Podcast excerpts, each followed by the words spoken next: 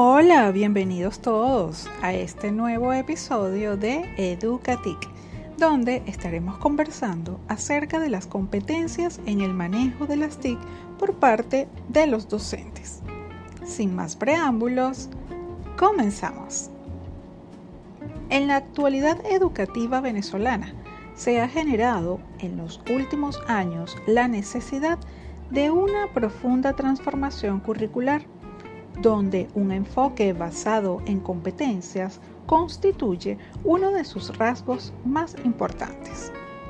Para Sánchez y Talavera, en 2008, reconocen que las competencias pueden ser definidas según diversas pautas o procedimientos y ofrecen una definición de competencia a efectos de planificación curricular como el buen desempeño en contextos diversos y auténticos, basados en la integración y activación de conocimientos, técnicas, procedimientos, habilidades y destrezas, actitudes y valores. Las autoras también se refieren a las competencias como el conjunto de saberes que involucran conocimientos, acciones, sentido axiológico y propósitos que desarrolla la persona tanto en el contexto de su formación, en el ejercicio profesional, como en su vida personal y social, que combinados, coordinados e integrados facilitan su actuación eficazmente.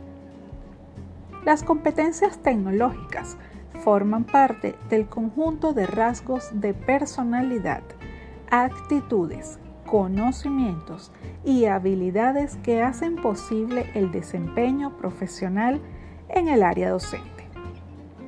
Se tratan de un conglomerado de elementos asociados tales como los conocimientos, es decir, el saber, las actitudes o el ser, y las habilidades que se traducen en el hacer. La UNESCO, en 2008, integra tres enfoques al tratar el tema de las competencias digitales.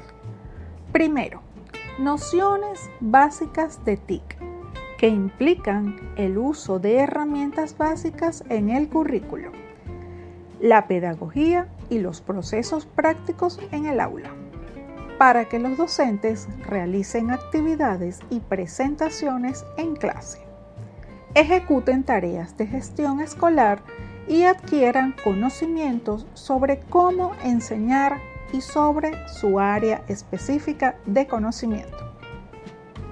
Segundo, profundización del conocimiento, que supone la integración de las TIC en el aula de una manera más sofisticada de manera que los docentes se conviertan en guías y administradores de ambientes virtuales de aprendizaje que propicien el trabajo colaborativo con proyectos pedagógicos locales o extralocales.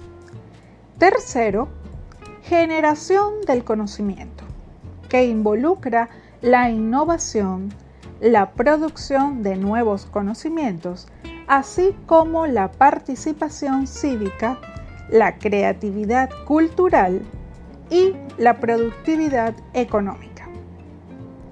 Los docentes, además de apoyar a sus estudiantes en el logro de nuevos conocimientos y saberes, son partícipes de una autoformación permanente en un contexto educativo que aprende y mejora constantemente.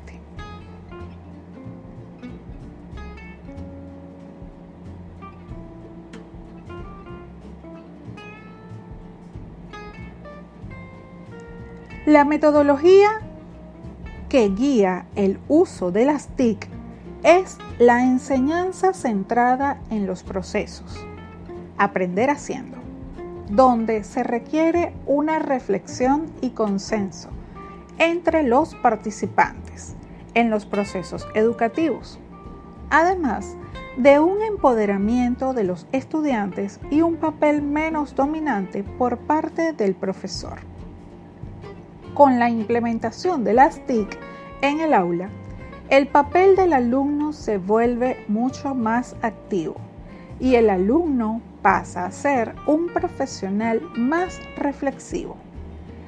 Este cambio de rol del profesorado supone un plan de formación, no solo en el uso didáctico de las TIC, sino en adquirir métodos para reflexionar sobre su propia práctica, de manera tal que revierta en la calidad del aprendizaje.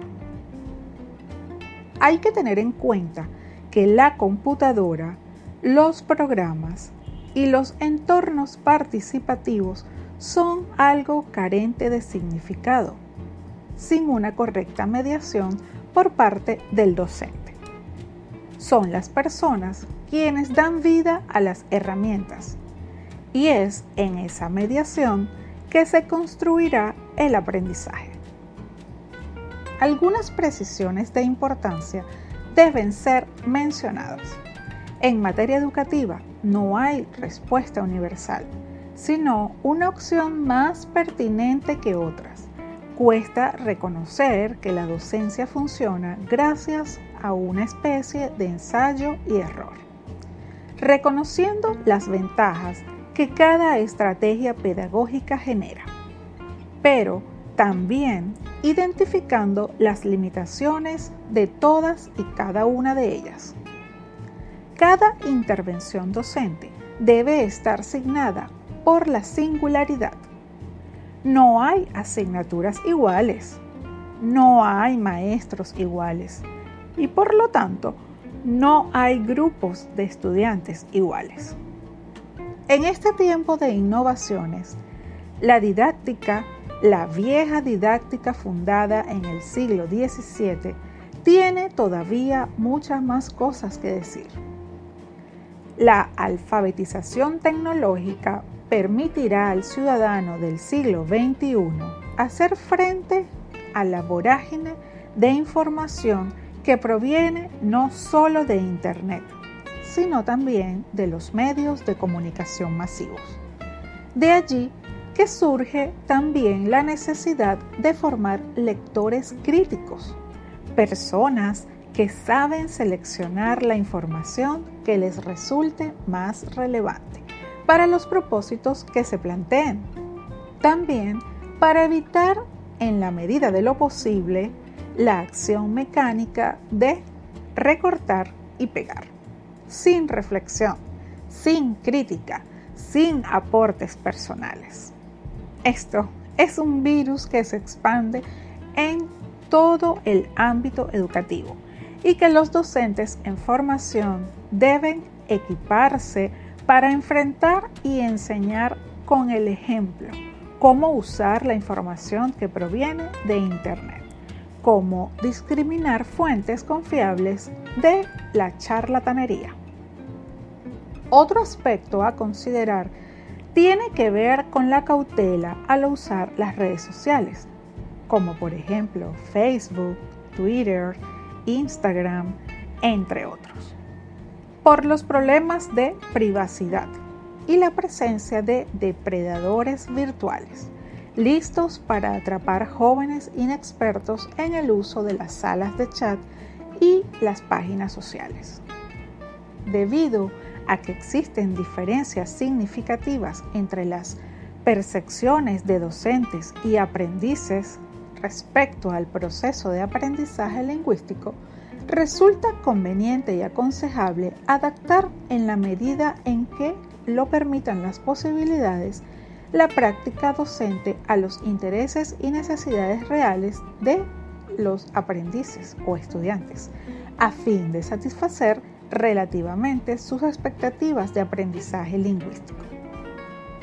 Ha de exponerse con claridad a los participantes de un curso por ejemplo, de lengua extranjera, el valor de los principios metodológicos adaptados que sustentan la actividad del docente, que guían su trabajo en el aula. ha de plantearse con claridad las percepciones, puntos de vista y o expectativas sobre el proceso de aprendizaje de la lengua extranjera. Esto probablemente reduzca los filtros afectivos y facilitará la adquisición de las competencias digitales. Sin embargo, debemos decir que todo lo acá expuesto es aplicable a cualquier área de conocimiento, a cualquier área curricular del nivel de educación al cual nosotros estemos dedicados. Lo importante es conocer las herramientas que tenemos, saber sus pros, sus contras y obviamente aprender a manipularlas más fácilmente. De esta manera podemos ir descartando cuáles nos benefician y cuáles no. De esta forma lograremos realizar contenido de valor para ser transmitido a nuestros estudiantes. Muchísimas gracias por haberme acompañado hasta el final de este nuevo episodio. Espero que haya sido de tu total agrado y sobre todo gracias por acompañarme siempre. Te habla Alice Caira Lacayo y te espero en nuestro próximo episodio de Educatic. Bye bye. Recuerda, fluye y florece.